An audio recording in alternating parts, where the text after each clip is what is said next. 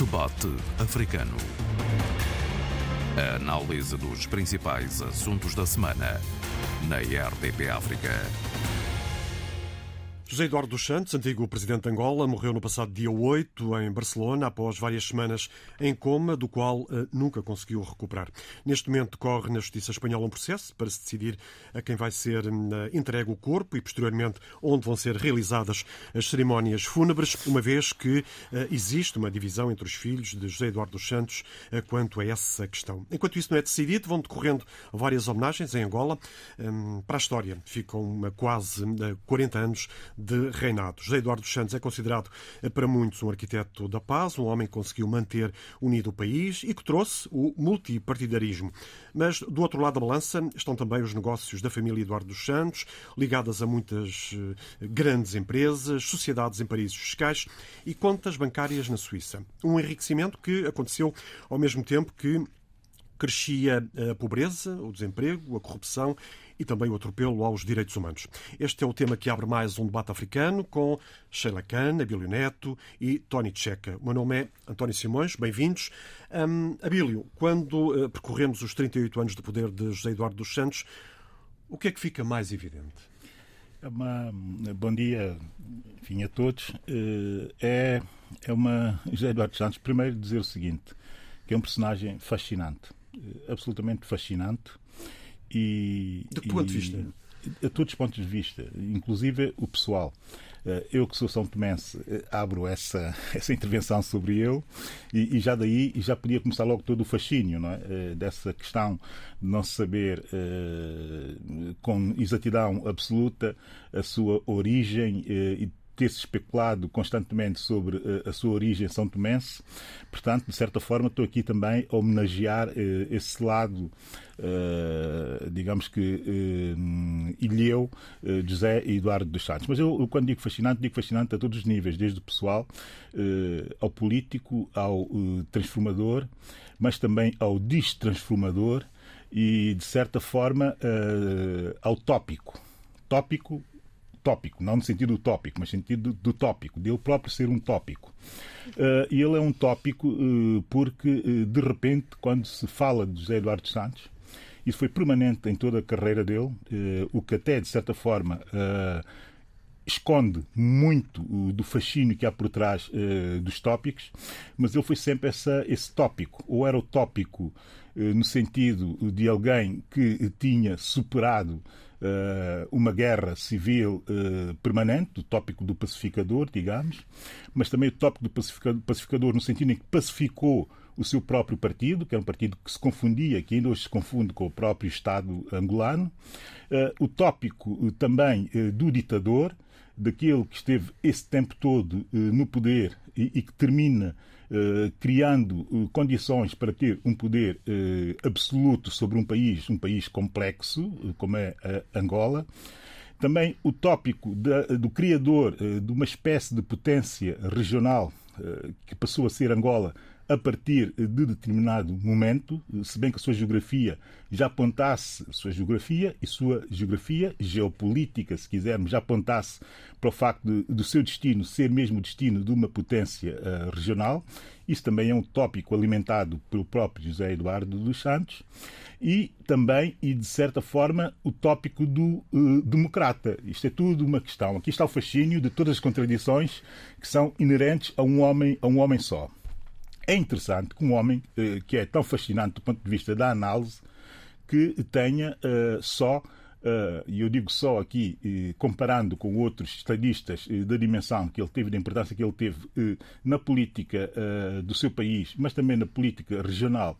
E, de certa forma, em determinado momento da política global, é preciso dizer-se isso quando foi da transição, não só para as democracias, mas para o término eh, das últimas uh, colónias que ainda existiam no continente africano. Uh, a ação de Angola e dele, naturalmente, naquele momento, foi uma ação uh, preponderante, uma ação uh, decisiva para que a Namíbia, que era a última colónia africana, uh, pudesse aceder à independência. Portanto, há aqui uma série de contradições tópicas à volta dessa figura e que, por detrás da necessidade de se analisar esses, o que está para lá do tópico, vê-se, e essa é a conclusão que eu chego, como dizia há bocado, comparando com outros estadistas da dimensão dele, muito pouca coisa escrita e muito pouca reflexão profunda sobre, o seu, sobre seus 38 anos de poder. Isso foi a coisa que mais me chocou quando tive que analisar uh, nesses últimos dias, não é?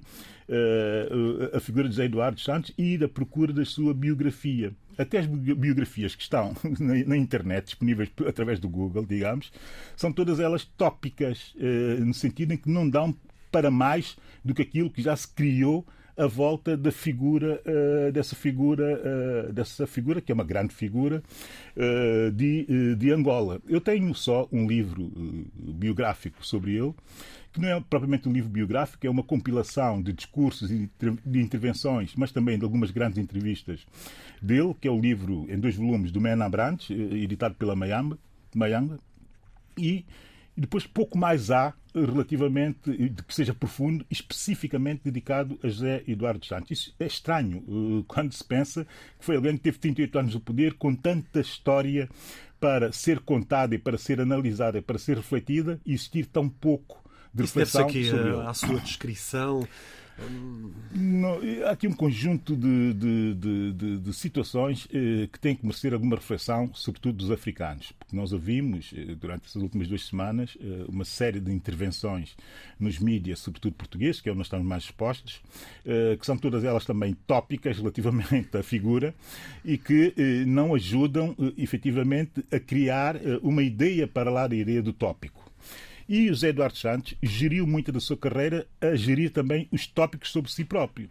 E como fez eh, essa gestão dessa forma, mais a questão do autoritarismo, mais a questão do controle do MPLA sobre a comunicação, sobre, sobre a comunicação relativamente ao seu líder, o controlo e o controle que ele próprio tinha sobre as elites que podiam fazer essa reflexão e publicá-las, mas também o autocontrole dessas elites relativamente a um poder que era demasiado forte e que fazia com que elas dependessem daquele poder eh, de forma eh, clara e, categórica, isso impediu que, de facto, se, pudesse olhar José Eduardo Santos enquanto arquiteto do seu próprio poder, eu aqui não utilizaria arquiteto da paz, mas o arquiteto do seu próprio poder, que com liberdade permitisse que eh, houvesse esse tipo de reflexões. Há mais duas ou três biografias, todas elas também tópicas, sempre a tocar em assuntos que são assuntos ou relacionados com a corrupção ou relacionados com, eh, digamos que, uma certa bajulação da sua áurea de arquiteto da paz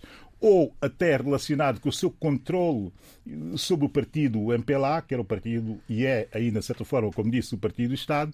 Portanto, tudo à volta uh, de tópicos. E depois há aqui uma coisa uh, que é preciso também uh, dizer-se relativamente a José Eduardo dos Santos.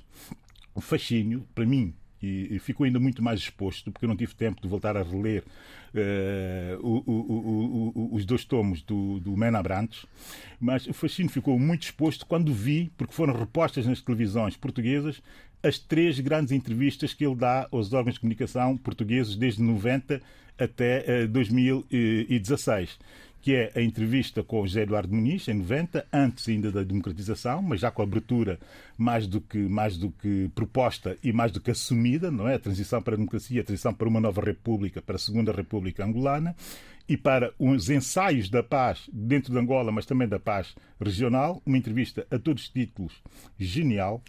E a segunda entrevista consegue ainda ser mais genial porque é no pós-democratização falhada, quando houve a guerra com a UNITA uh, após as eleições, que é a entrevista dada a, a, ai, como é que a Maria Elisa para a RTP, que é absolutamente genial também, porque se percebe de 90 a 92 toda a evolução e, de certa forma, também o relaxe do, do José Eduardo Santos, mas também a preocupação com o futuro do seu país a partir daquele falhanço, mas em que ele se compromete, a partir daí, de forma quase que indelével, com uma ideia de democracia e de pacificação para o seu país. Ele, inclusive, naquela entrevista, já começa a falar de duas coisas que lhe serão fatais. Uma fatal, no sentido de ser um tópico que não saía dele, que é o tópico do controle interno, não é? que é a questão da, do arquiteto da paz, da arquitetura da paz, e o segundo tópico é a justificação já com, da corrupção com o enriquecimento, digamos que original para, eh, digamos que, a manutenção da soberania nacional através de uma uh, burguesia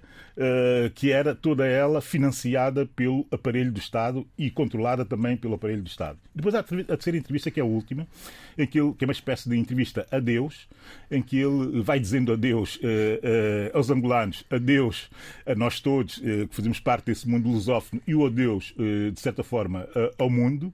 E eu queria fazer um balanço do seu legado, que é a entrevista do Henrique Zimmermann para SIC, eh, que é também ela fascinante, no sentido em que o José Eduardo dos Santos aí já está ele próprio, eh, digamos que, na defensiva relativamente ao seu legado, sem compreender muito bem o que fazer com o seu legado. Só ele, naquela altura, e ouvindo a entrevista de forma descarnada, só ele soube eh, o que pesou sobre as suas costas, o ter que se retirar e o ter que se retirar responsabilizando-se por ele ter sido responsável pelo seu próprio destino. E o seu próprio destino, e eu termino já e digo isso, o que determina efetivamente o destino de José Eduardo Santos é são os quatro anos de 2006 a 2010. Porque em 2006, eh, José Eduardo Santos eh, tem a economia eh, de rastros, por uma série de razões que não vale a pena aqui explicar, consegue já ter um acordo com a China, mas ele tem dúvidas sobre se aquele acordo é suficiente para fazer uma transição para o desenvolvimento que ele pretendia. Ele necessitava de novas fontes de financiamento, tinha as contas do Estado, digamos que as finanças públicas, completamente de pantanas, porque ainda vivia sob uma economia da guerra, que é uma economia de pouco controle das despesas, de pouco controle das receitas, e que ainda se pensa em termos de guerra. E em 2006 ele faz uma abordagem ao FMI no sentido de fazer uma avaliação e uma auditoria às contas do Estado. Aquele relatório, que foi um relatório secreto durante muitos anos, foi um, era um que hoje já nós sabemos, nós lemos esse relatório porque ele está online, foi um relatório já demolidor, absolutamente demolidor relativamente à corrupção em Angola. E, e, a, e a situação era que a partir daquele, daquele documento haveria uh, Angola de fazer o acordo com a FMI para o controle das suas contas uh, públicas. E o todo o debate à volta dessa questão é o debate que determina muito aquilo que deveria ser Angola depois daquele relatório. E o que é que foi Angola depois daquele relatório e como é que José Eduardo Santos se responsabilizou por aquilo? Responsabilizou-se ao fazer arrastar o tempo de resposta àquele, àquele documento, mas olhando para a sociedade civil angolana, angolana e pedindo apoio de setores que ele sabia que eram setores que eram anti-FMI, no sentido de se legitimar e de legitimar a corrupção de forma coletiva e generalizada. Porque a responsabilidade não é só dele, a responsabilidade também é, eu fui ler outra vez, muitos dos artigos que eu tinha guardado sobre aquela altura foram de muitos intelectuais eh, angolanos, e não só, que fizeram muitos artigos contra a intervenção do FMI, pensando sempre no FMI de forma ideológica, esquecendo-se que o FMI é o mais barato auditor de contas para os países pobres ou para os países em desenvolvimento, como são os nossos países. Se não queres pagar uma grande consultora e milhões e milhões para te auditar as contas, chama o FMI que eles fazem isso quase gratuitamente. E naquela altura, muito ancorado na legitimidade que vinha da, da, dos intelectuais e do coletivo, eh, até dos críticos do próprio regime, José Eduardo Santos deixou-se ir na desresponsabilização de não assumir eh, que as contas estavam completamente anárquicas e que estavam anárquicas no sentido de favorecer a corrupção. E o segundo, termino, é a construção daquela Constituição que eu aqui no debate africano mal, mal li o seu, há 11, há 11 anos, li o seu draft, o seu esboço, disse logo que a partir desse momento José Eduardo Santos já não tinha direito a reclamar uma outra ideia uh, do seu próprio, dos seus próprios mandatos em Angola, mas que tudo que era responsabilidade sobre aquilo que aconteceu naqueles 38 anos eram só exclusivamente dele, porque ele criou uma, uma Constituição que unicamente responsabilizava por tudo. Isso no sentido de se proteger e proteger o futuro das pessoas que estavam à sua volta, daquela clique, daquela elite que estava à sua volta, mas que teve a perversão perfeitamente antecipável e visível de condenar uh, a ideia de um chefe de Estado de tópicos como ele se tornou. Depois desta leitura de, de, do Abílio, uh, Tony Checa também partilha do, desse fascínio pela figura de José Eduardo dos Santos? Não, figuras desta natureza são sempre fascinantes, não é? Depois é um homem que, bem ou mal, direto, às indiretamente, marcou Angola e marcando Angola, marcou toda aquela sub-região e de, de alguma forma a própria África no seu todo. Uh, agora, depois de tudo isto, quer dizer, um homem que esteve presente nas diferentes fases do aparecimento, do surgimento da República Independente, uh, da guerra, da, feitura de paz, tudo isso, quer dizer, ele chega a um ponto, hoje, depois de morto, uh, estarmos a assistir cerimónias de corpo ausente, é? ausente dos dois lados da contenda porque, portanto, Luanda não tem o corpo, mas continua com as cerimónias de Estado. E os familiares, uma parte protagonizada pela Tizé, como eu já dizia no último debate, a Tizé fala mais por ela, dela, do que do, do grupo dos irmãos. Ela acaba por confessar na entrevista que deu à CNN eh, que ela é que, portanto, agiu, ela é que escreveu, ela é que meteu a ação judicial contra, portanto, o Estado angolano, contra o presidente de Angola. É preciso ver que uh, não é linear, portanto, eu acho que eu, se tivesse dar um título que sintetizasse um bocado o Zé Eduardo Santos, seria o protagonista.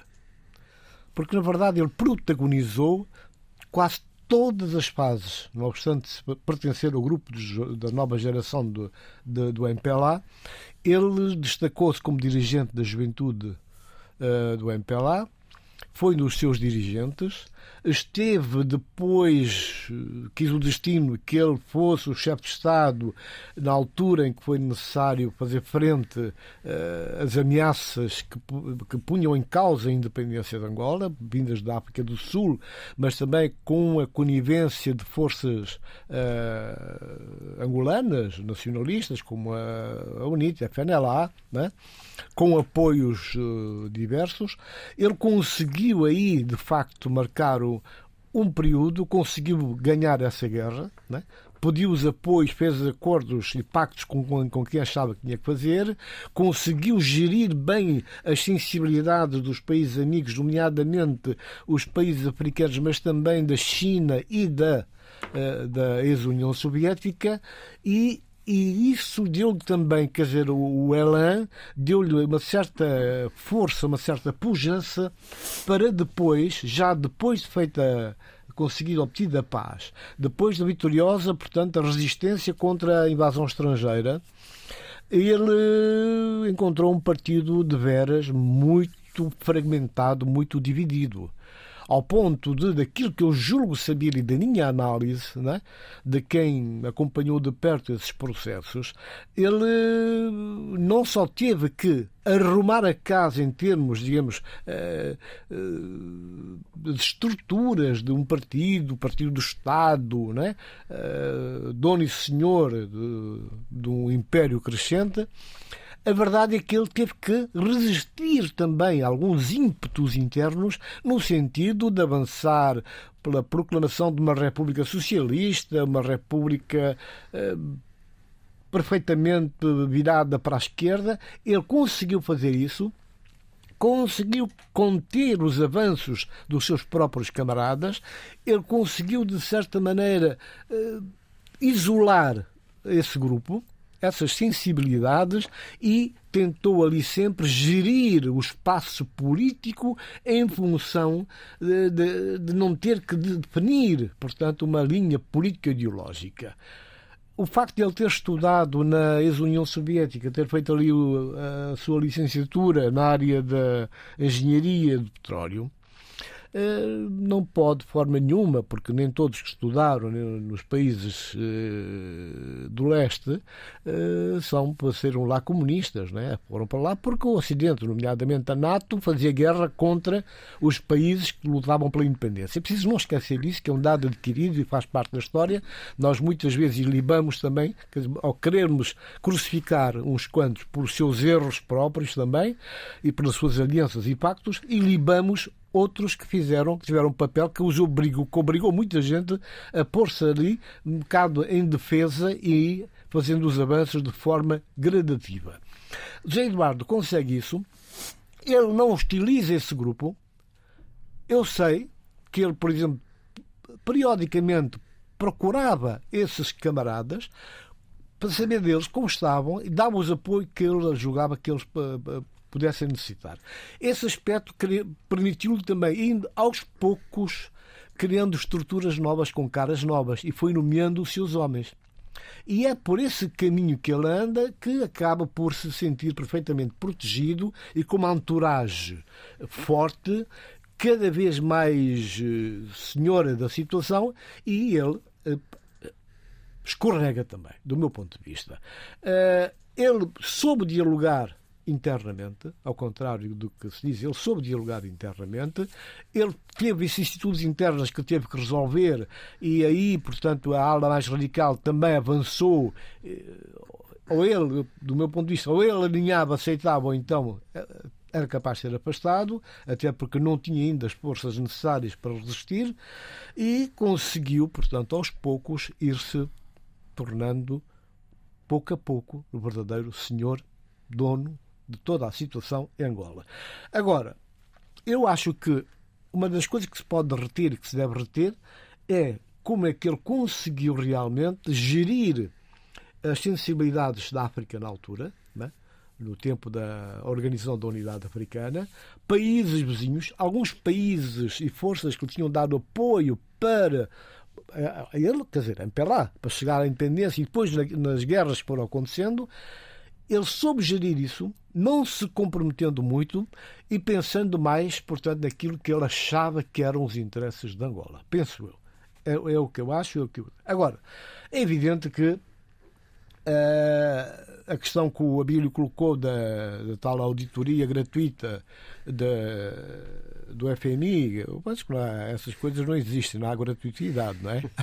Há, se sempre, há sempre uma forma de pagar e a dívida é sempre cobrada. E nós sabemos que uh, a FMI de hoje, a FMI de hoje não é a FMI de ontem.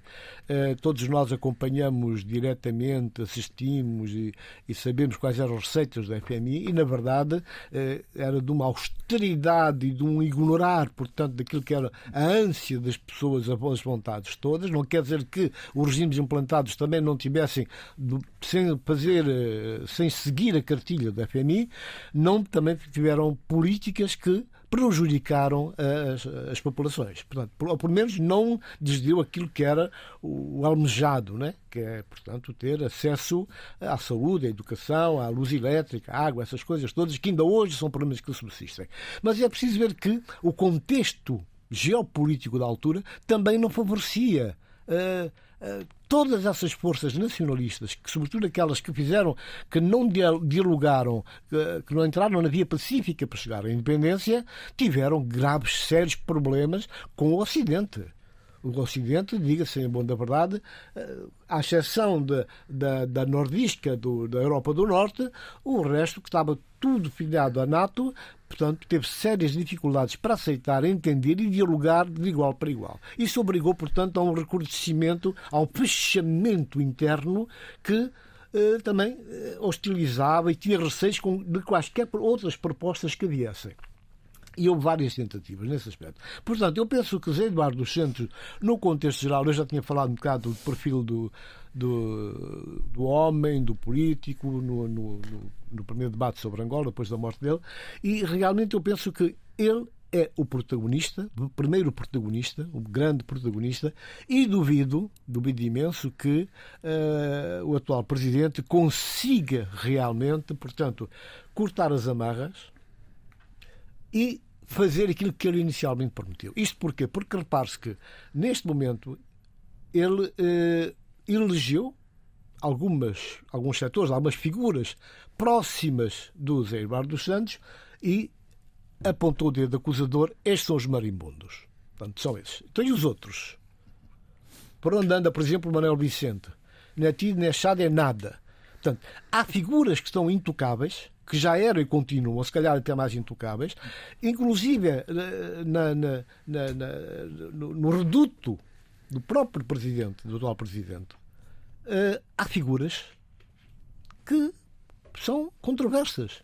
A própria filha, que foi nomeada agora há pouco tempo também, portanto, há dúvidas, há acusações sobre o, o seu envolvimento em coisas bem recentes e, e por aí fora. Quer dizer, eu penso que esta forma também eu ter consegui, e conseguiu, acho eu, uh, dividir um bocado a, a, família do Zé Eduardo dos Santos. Portanto, neste momento é o próprio Estado angolano que garante um advogado para defender os interesses da, da, da ex-viúva, né? Já, portanto, já estava separado dele, Ana Paula, exatamente. E, tudo isto... está divorciada, é diferente. Pois, pois, divorciou-se antes da morte. Está separada. portanto, exatamente, já estava separada, portanto, quer dizer, a questão da viuvez aí, não sei. Uhum. Pronto, mas são coisas de menos importância que talvez aqui para o caso não interessa muito. O que interessa realmente é, de, é, é reter esses aspectos que há uma vontade que foi anunciada com pompa e circunstância de chamar ao Banco de Réus responsáveis para aquela comezaina enorme, uh, com os bens do capital angolano, mas, por outro lado, há umas quantas pessoas que são protegidas e que continuam a florescer na vida política e social de Angola. Sheila, como é que olha para o legado de José Eduardo dos Santos? Uh, António Simões, eu acho que foi muito bom eu ter ficado para o fim, porque quando José Eduardo Santos uh, assume a presidência uh, de, de, Angola, país independente, a 21 de setembro de 1979, ele diz isto e eu escrevi, fiz questão de escrever porque eu achei este, as palavras dele muito interessantes. Eu vou passar a citá-lo, porque ele está recordo, a, a, a, substituir, e para ele não é uma substituição, Agostinho Neto. Não é uma substituição fácil, nem tão pouco me parece uma substituição possível. É apenas uma substituição necessária. Uh, eu fiz um trabalho de, de, de me colocar num lugar de uma geração que, de certa maneira, ainda embora uma idade muito, muito pequena, muito jovem, mas lembro perfeitamente de lidar com memórias muito fortes. E com memórias muito fortes de dois grandes estadistas. Um, Samora Machel, que marca completamente as vivências, as vidas, as visões do mundo da minha família, até hoje.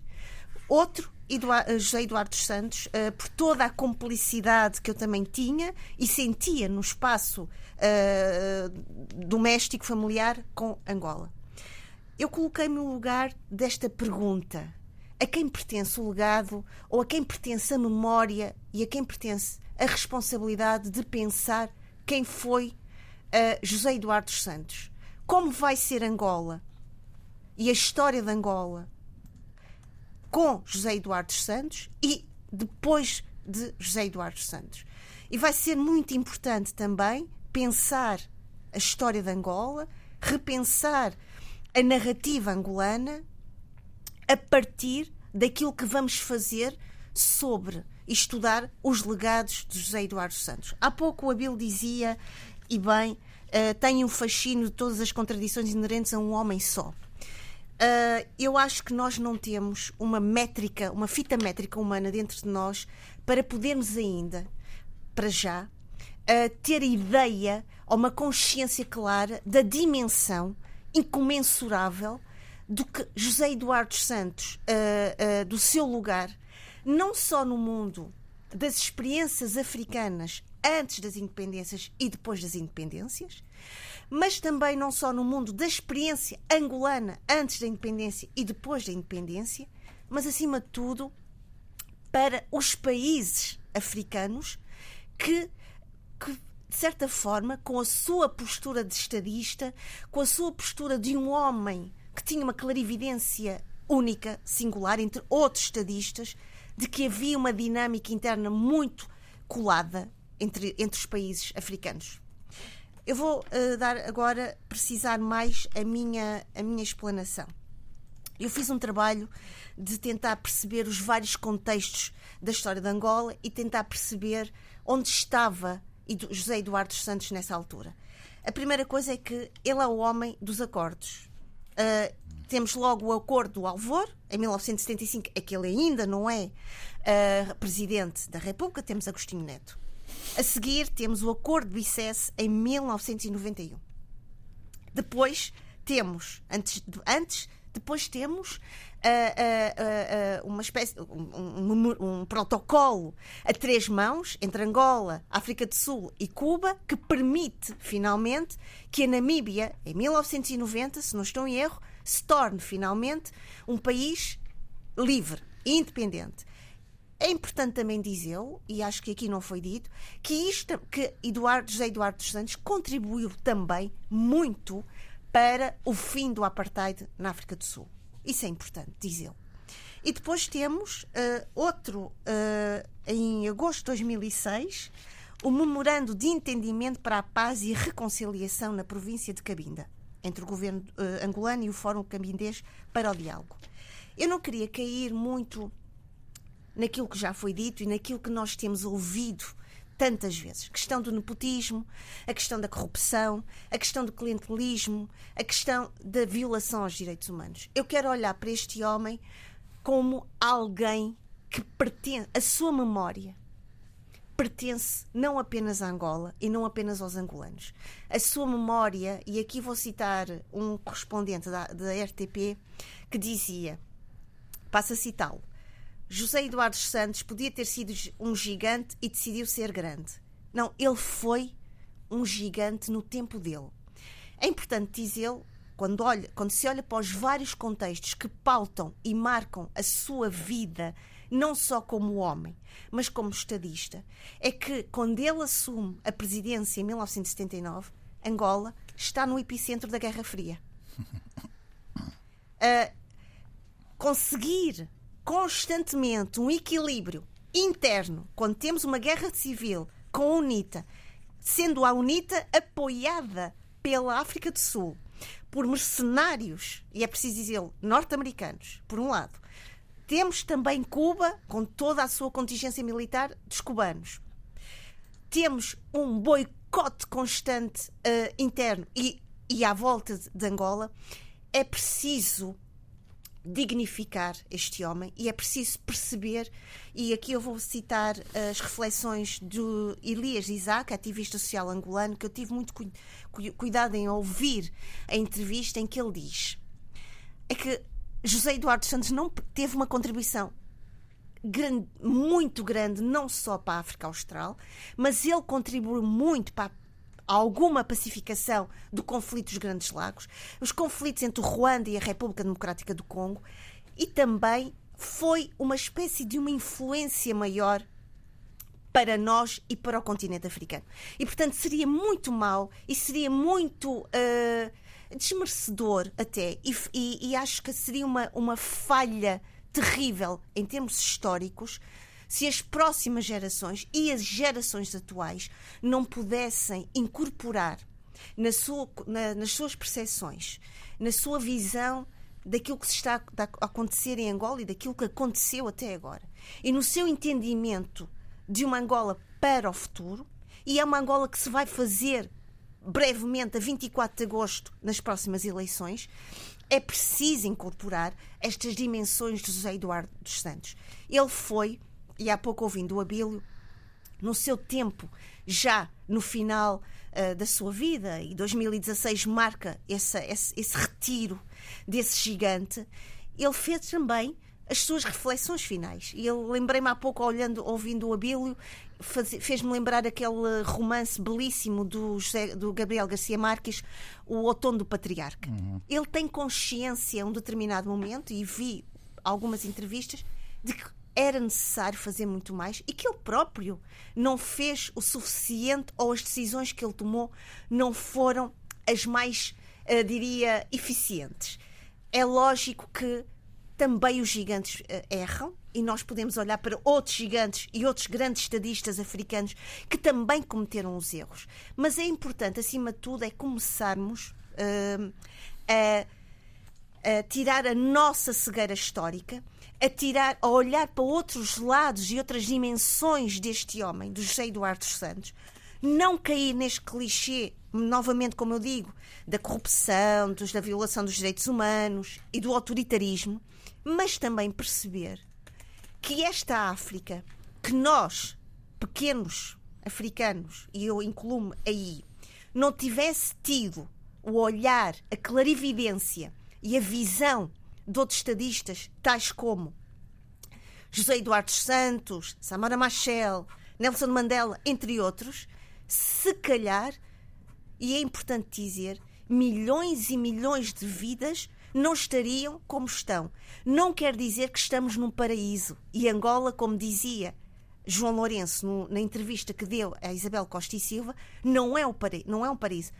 Outros países também nossos também não são.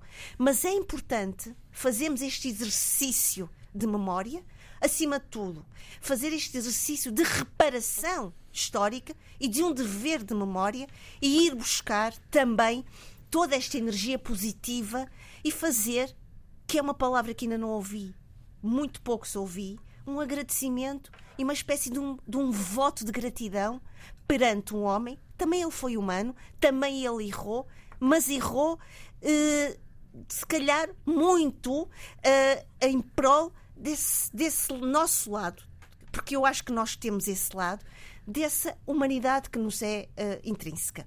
Agora dizer só para terminar a minha uma, uma pequenina reflexão uh, que eu acho que era importante.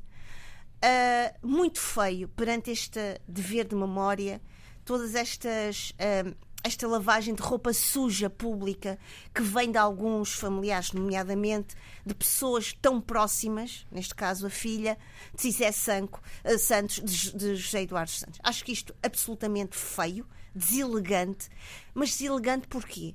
Porque José Eduardo Santos, pela sua incomensurabilidade humana, não pertence apenas à família. Pertence a Angola, pertence a todos os outros países que viveram a sua esse lado, o seu lado visionário e a sua capacidade de trazer para esses países, através da negociação, através da diplomacia, liberdade, independências e a capacidade de futuros alternativos e de pensar no futuro. Fica essa leitura. Tony Checa. Uh, Sheila, uh, olha, eu sinceramente não teria grandes dificuldades em subscrever, assinar por baixo a tua análise. Realmente tem alguns aspectos básicos importantes, porque eu também subscrevo. Acho que era importante sair um pouco da dimensão política e também olhar não, não, para esta não, memória. Não, é que tu não sais da dimensão política, tu entras na profundeza de, de, de, de uma análise política uh, isenta da tua parte. Agora. Porque seria um erro, e é um erro crasso, muitas vezes nós próprios caímos nesse erro, que é de. José Eduardo dos Santos é o homem que transportava com ele todo um legado histórico, toda uma história, todo um fardo enorme do momento de um tempo de ontem, um tempo já antigo, que hoje já não existe, e nós seria muito mal eh, olharmos unicamente com os olhos de hoje, o entendimento de hoje e com as ferramentas que hoje o mundo nos fornece. Porque a fotografia, a geografia, as narrativas que o mundo hoje exibe e apresenta não são as mesmas eh, dessa época, 1979, como tu muito bem disseste aqui. Portanto, ainda por cima, se nós tentarmos não, não olvidar não esquecer como é que foi todo o processo das lutas de libertação nacional. Pronto. Isso é, é, é, fundamental, por isso é que eu digo que subscrevo.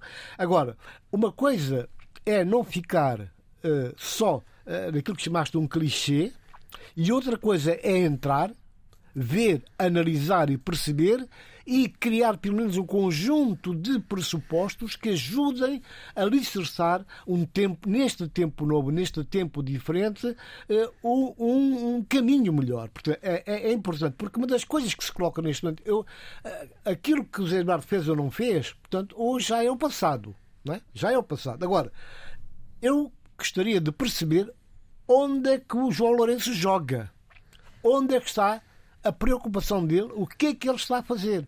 Nós já percebemos, pelos dados que nos vão, chegando de uma forma uh, regular, que as próximas eleições de 24 de agosto serão muito difíceis para o MPLA e difíceis com o Zé Eduardo dos Santos vivo ou não, morto ou não, com o legado que deixou maior ou menor, não. Porque, entretanto, como eu disse, o mundo mudou. Uh, o principal partido opositor, a UNITA, mudou Uhum. Tem um discurso novo, tem uma geração nova à frente e tem uma forma de comunicar que toca as pessoas. E, e, e a, a, luta uh, desigual que vem sendo imposta por João, uh, João Lourenço uh, pode até ajudá-lo. Repare-se que a consultora Euroásia fez um trabalho no terreno e diz que sim, que há uma possibilidade do MPLA ganhar as próximas eleições, mas será por margem mínima. Uhum. Quer dizer que tudo indicia que venha a ser a, haver a necessidade de uma coabitação política, uma coabitação parlamentar, uma coabitação na, no, na governação, na condução dos destinos do Estado. Tony, já que isso seria importante? Seria sobre, sobre maneira importante, porque eu não vejo que hajam outras alternativas, tendo em conta todo um desgaste que o MPLA, enquanto máquina em si, sofreu, e tendo em conta a forma como a UNITA tem sabido, de uma forma suave, com algum suave, mas com alguns sulavancos internos, uh, uh, higienizar o seu partido e apagar da nossa memória, das nossas memórias, o passado obscuro da, da UNITA. Portanto, a UNITA hoje apresenta-se com um fato novo, uh, um talho completamente novo, e esperemos que não seja só no âmbito da propaganda política na procura do poder que seja de facto algo com conteúdo e com, e com, portanto, substância em termos de entrega de empenhamento por uma causa que seja a causa angolana. Tony Checa, deixa-me só dizer-te isto. Uh, quando eu usei aqui a expressão clichê, não foi de uma forma ah, descabida e, e, despreocupada a pensar e, e, e a, a, a, enviar esta, o, que está, o que eu falei para um lugar secundário foi no sentido de dizer que é preciso incorporar também nas, na, nossa, na nossa reflexão do presente uh, elementos do passado para que as nossas reflexões e as nossas decisões possam ser equilibradas. Porque nós caímos muitas vezes, uh, quando estamos em momentos uh, como, como é este em Angola, em situações de um desequilíbrio do olhar, de um desequilíbrio de interpretação ora pendemos mais para um lado, ora pendemos mais para o outro. Seja esse lado, muitas vezes, nostálgico, o que nos cega completamente e que nos torna um pouco obsoletos, mas também seja para o lado do presente em que no meio de tanta poeira, no meio de, e peço desculpa o que vou dizer, de tanto cacofonia e de tantas vozes e tantas opiniões, nós não conseguimos o tempo necessário de uma reflexão e de uma espécie de retiro para podermos uh, uh, limpar o nosso pensamento, limpar o nosso olhar e poder ter uma relação com a realidade e uma relação que seja saudável. Era nesse sentido. Bem, eu continuo na minha, digamos que na minha perspectiva de análise uh, a figura, uh, aquilo que nós, uh, nós, quer dizer, pessoas como eu, que, que li em determinado momento da minha vida uma série de autores um pouco estranhos e que eh, um deles considera pessoas, o, o, o, digamos que indivíduos como Eduardo Santos, personas, não é? porque é sempre avaliado do ponto de vista do público e da sua exposição uh, nos mídias, portanto, analisado de forma intermédia ou intermediada, não é? E, e é, é essa, esse olhar, e também com base noutras teorias de perspectiva sobretudo africanas, que me tem interessado e que me interessa uh, analisar uh, tanto personalidades como José, ou personas como José Eduardo Santos, ou outras, e até uh, certos momentos da realidade. Eu, há bocado, falei dos livros, porque não há melhor intermédio, ou melhor mediador do que, enfim, do que livros, não é? Uhum. E esqueci-me aqui de mencionar um livro que eu quero muito ter e que não consigo encontrar, que é um livro de autoria do próprio José Eduardo dos Santos, eh, editado pelas edições Avante, que é A Luta do Povo pela Unidade e pelo Socialismo, um livro de 1980 e cinco. Suponho eu que muitos dos textos que estejam aqui também estejam no livro uh, do Mena Brandes, que eu, enfim, referi uh, na minha anterior intervenção, mas gostava de ter uh, efetivamente esse livro para, enfim, complementar a minha pequeníssima biblioteca sobre, uh, sobre José Eduardo Santos e a sua pouca biografia uh, escrita uh, que existe.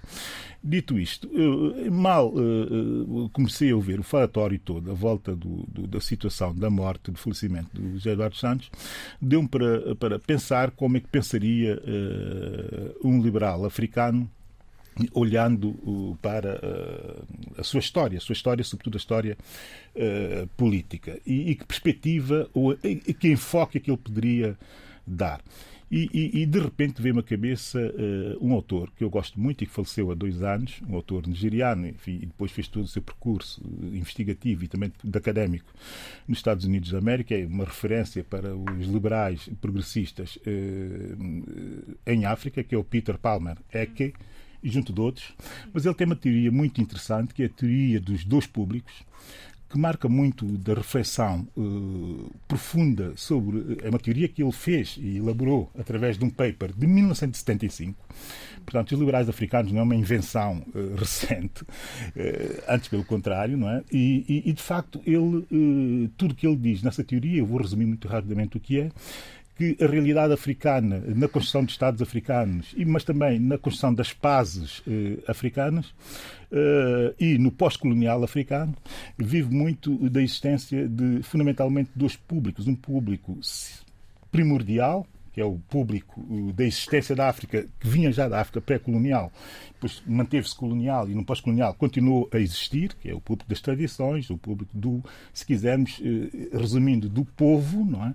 E depois um outro público cívico, que eles chamam mesmo o, o, o, de civic public, que é o público da construção dos Estados e da construção das nações, que é um público de gentes diversas uh, que uh, pensa o Estado sempre a partir de teorias que são teorias ou coloniais ou pós-coloniais, mas sempre vindas do Ocidente. E do Ocidente aqui inclua-se naturalmente uh, marxistas e etc., porque vieram do Ocidente.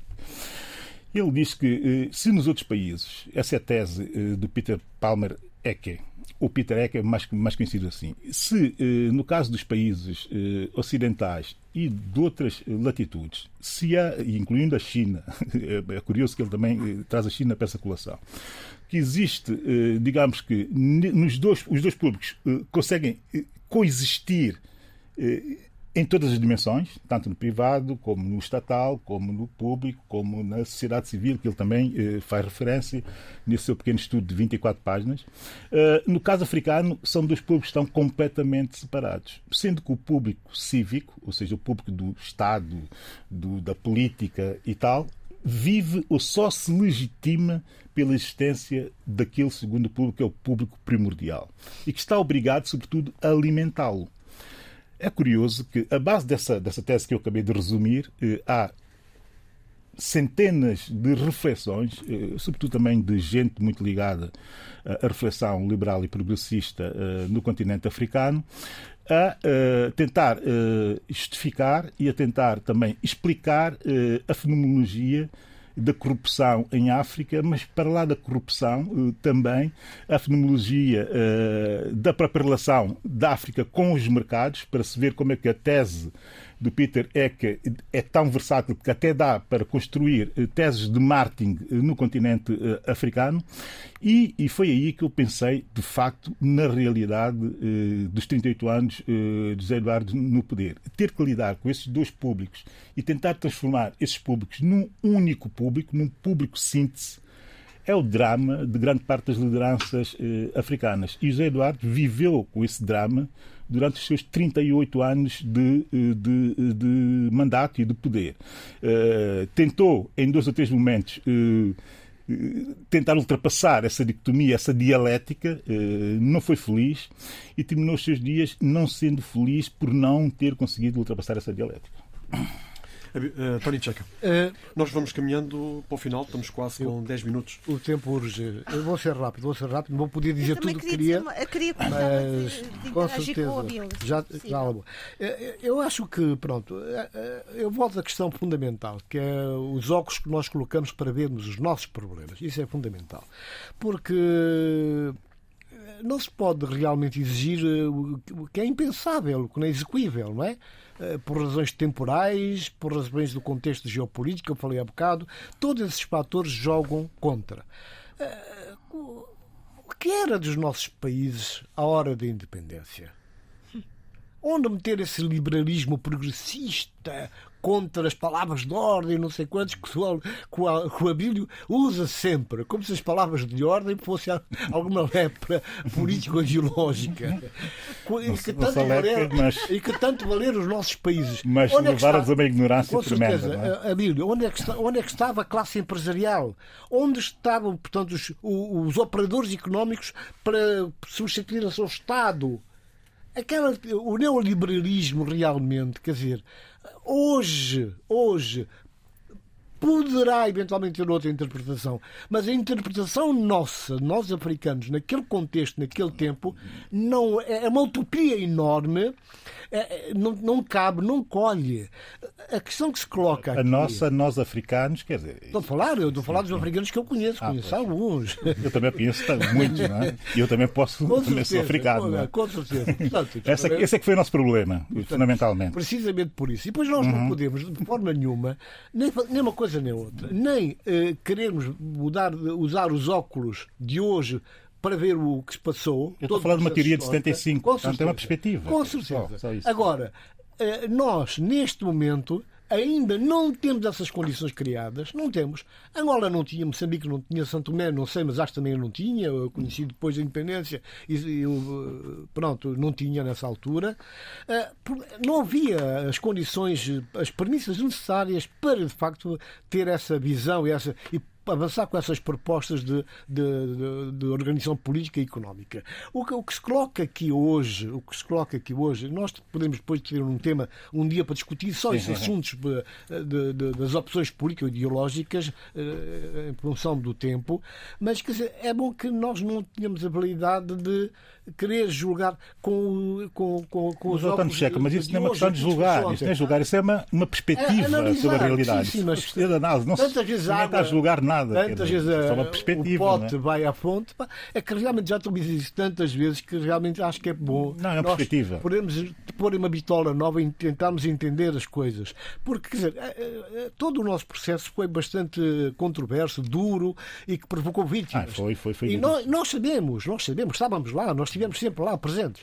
Eh, agora, criaram-se mazelas. Agora, nós não podemos ficar, porque há muita gente que foi, foi, foi, foi, foi ferida, que foi afastada, foi segregada, pessoas que sofreram na carne, na família, alguns, alguns exageros. Não, mas agora, hoje nós não podemos cobrar isso. Nós temos que ter a capacidade de levantar a cara, assumir os nossos países com as faturas antigas que têm que ser pagas, mas corrigindo, não tentando eh, voltar ao passado para. Mas isso também não é voltar ao passado, são teorias. Há mágoas, são mágoas também. Não, são teorias. Mágoas, eu tenho que falar de perspectivas de teorias. Há estou, a falar, mágoas, estou a falar de um autor que tinha uma perspectiva sobre a África em 75. Deixem-me deixem passar a palavra à Sheila, que também quer, também quer entrar aqui na discussão. Muitas mágoas que impedem a nossa análise. Não, não, não. É uma questão teórica. Que vamos caminhando para o final, só para dar aqui uma última palavra também. Nem sequer é pessoal, nem sequer é pessoal, não é? Um ponto de vista. Com certeza. Sheila, posso? Ah, ok, obrigada. Não, eu, é muito interessante isto que está a acontecer. Por um lado, esta discussão entre o Abilo e o Tony Checa. E eu vou usar a metáfora dos óculos, não é? Uh, porque, por um lado, eu percebo bem a tua, a tua, a tua contribuição, Abilo. Percebo bem e percebo o quanto que tu estás a dizer, muitas vezes, essas teorias são teorias que não morrem com o tempo, são teorias que não, não se vão renovando e que se tornam. E que, em função das circunstâncias e dos contextos, tornam-se até uh, teorias uh, muito eficientes e eficazes. Mas, por outro lado, e aqui também percebo o que está o Tony Check a dizer, uh, são, é, são tantas as experiências de acordo com esta partida da experiência pós-colonial nos nossos países. Eu tenho, por exemplo, a partir não só de questões de, de, de experiências e, e memórias e, e, partilhas familiares, mas também do meu trabalho, eu tenho uma, um, um mosaico de reações perante o que foi o colonial em, em Moçambique e o que foi Sim. o pós-colonial em Moçambique. E que muitas vezes parece que estamos a falar de países diferentes. Com Há muitos países dentro deste, outro, deste grande outro país que é Moçambique. E é, e é nosso desafio maior que eu acho que às vezes nós ainda não conseguimos, mas estamos a trabalhar para isso, é conseguir uma espécie de uma métrica capaz de colocar lá dentro todas estas medidas reconhecidas e dignificadas como, não digo iguais, mas pelo menos como uh, visíveis e apelativas. Não, mas isso é uma e, questão. de tudo, Ah, ah, deixa- Deixa-me só diz. dizer uma coisa. E qual é o problema aqui também? É que a nossa própria história, feita nos nossos países, foi também uma história muito ingrata e injusta. Foi contada a partir de uma determinada perspectiva, esquecendo outros que também colaboraram Ora, muito bem. para essa história. Muito bem. Não, Xana, nós estamos a chegar ao fim, nós só, só temos eh, mais 5 minutos. Ahm, Deixa-me só terminar. Está bem, António. rapidamente, Desculpa. E nós temos que ter essa consciência e essa responsabilidade, e vou usar a tua palavra, Abel, cívica, para também trazer essas outras histórias marginais, esquecidas e silenciadas, que tiveram tanto e deram tanto às nossas lutas. Ah, isso com certeza, né? mas isso Temos apenas tempo. fazê-lo e acaba é vocês também. não é? Abílio, temos apenas tempo para as su- sugestões culturais e de leitura. Ahm, António Checa, comece por si. Bom, eu proponho uma leitura super agradável e que vem mesmo a propósito. Todos nós temos que conhecer um bocado mais e melhor a África. Atlas Histórico da África, da pré-história aos nossos dias. Tem uma excelente encadernação, um trabalho que contou com 28 autores devidamente identificados, referenciados, sob a direção do professor François Xavier Poubel, eh, o historiador e arqueólogo, e uma equipa enorme de gente que, que realmente produziu um bom livro. Eh, Ficamos apenas com esta sugestão de leitura. O tempo acabou mesmo, já, vão, já, vai, já vai longe. Eh, certamente para a semana haverá mais eh, tempo para as sugestões de, de leitura. O debate africano termina por aqui. Para a semana estamos de volta, já com o João Pereira da Silva. Debate africano. A análise dos principais assuntos da semana na RDP África.